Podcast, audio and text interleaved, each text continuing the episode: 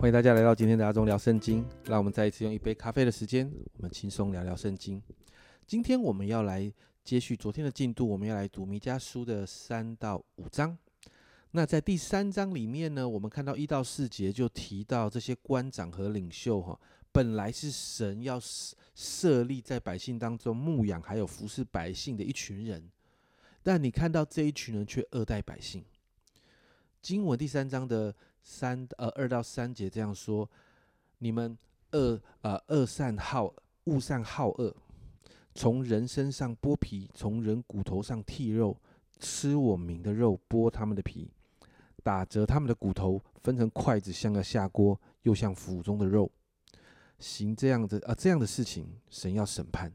你看到这个东西啊，用一个比喻啊。就是这一群官长和领袖对待百姓，好像在吃他们的肉、刮他们的皮一样所以神不喜悦这样的事情，神要审判这样的事。接着五到八节提到关于假先知，先知是什么？先知是神在地上的发言人，但这里提到有那个贪心的先知，为了利益发预言，那不讨好他们的，他们就发了一个预言，假的预言来攻击他们，攻击那些不讨好他们的人。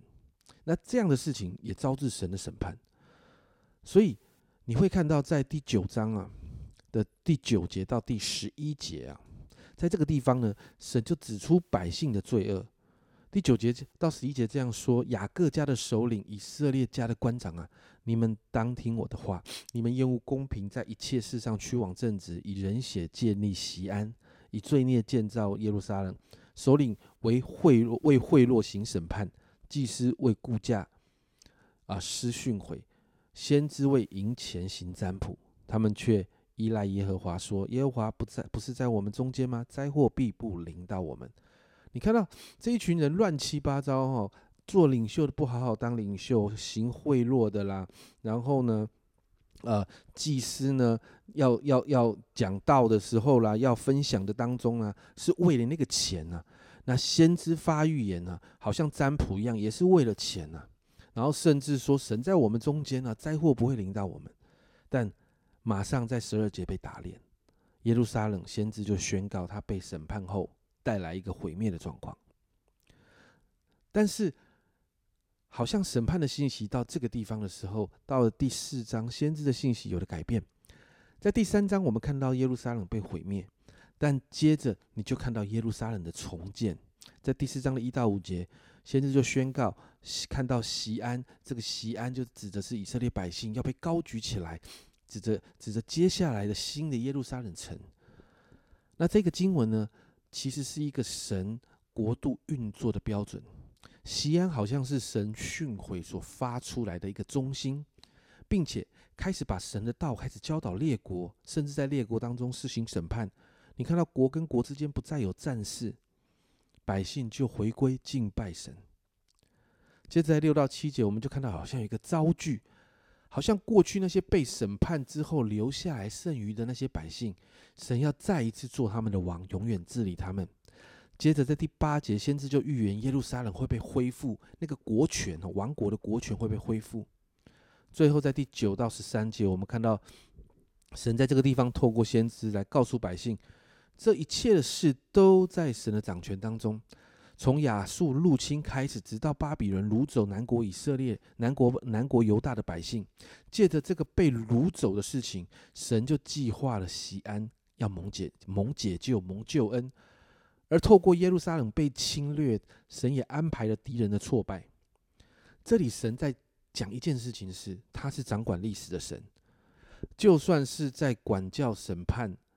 的以色列百姓，或者是当时似乎呃得势哈侵略百姓的那些那些列国，不论是亚述，不论是啊巴比伦等等，神不断强调这些东西虽然发生了，这些人好像很开心也很难过，但这一切都在神的筹划当中。神在这段经文里面宣告了他的主权。因此，接续前面两章所提到的，进到第五章一到六节，你看到先知就在鼓励百姓。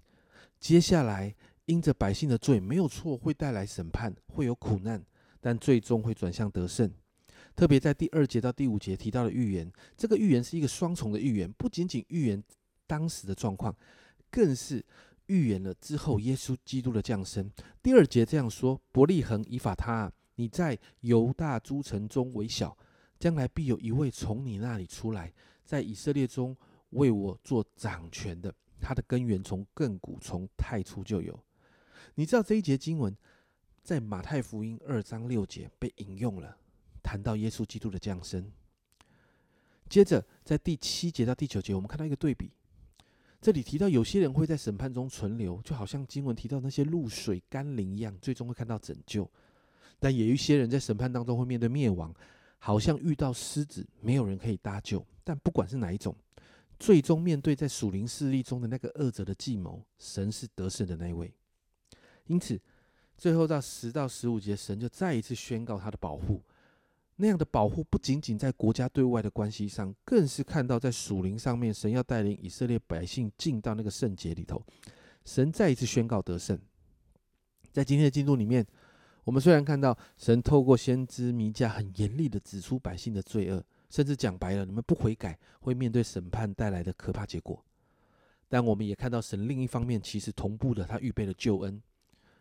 好像父母在管教孩子一样，责打孩子之后，其实也预备了孩子被责打之后那个受伤的药膏。因此，今天的进度很深的，让我们看见神对于百姓犯罪的事没有错，神是愤怒的；但另一方面，也对于百姓犯罪后要面对的审判的状况，神是心疼的。因此，一方面宣告审判的信息，但一方面已经开始预备了拯救。其实你知道吗？神在。神做这样的事情，其实早就开始了，不是在先知书就才做了。神在创世纪亚当夏娃犯罪的时候，也就做了同样的事。一方面要把他们赶离伊甸园，但是在创世纪三章二十一节，这里说耶和华神为亚当和他的妻子用皮子做衣服给他们穿。你知道吗？本来亚当夏娃是用无花果树的叶子，然后做衣服。但这个地方，神亲自为亚当和他的妻子用皮子做衣服给他们穿。这个皮子是动物的皮，也就是有一个动物为着亚当夏娃他们而死。这一节经文是圣经中第一次预表耶稣基督救恩的经文。你看到神早就预备了拯救，所以今天早上我们一起来感谢神哦。我们常常软弱，我们常常犯罪得罪神，但不要忘记，神就神早就预备好恩典在等着我们。因此，好不好？今天早上我们一起来向神感恩。如果他不是这样的爱我们，我们早就在罪恶里面灭亡了，好不好？我们今天早上一起来祷告。主啊，我们谢谢你。主啊，我们总是常常的软弱。主啊，我们总是常常的，主啊，我们就得罪你，不论是我们心思意念上的。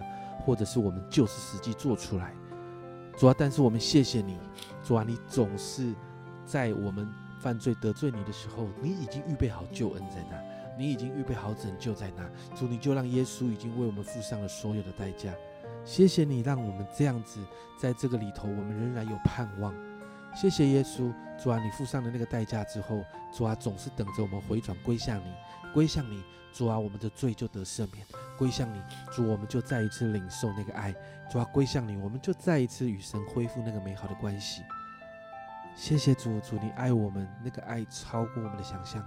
主啊，因此我们说，主啊，今天早上让我们再一次把我们全心全人献在你的面前，让我们向你献上感恩，因为你这样的爱我们。谢谢主，祷告奉耶稣的名，阿门。亲爱的家人们，你知道神的爱超乎我们想象。圣经上说，在我们是罪人的时候，他就爱我们了。而且早就预备好救恩在那里等着我们。你愿意回转到神的面前来吗？这是阿忠聊圣经今天的分享。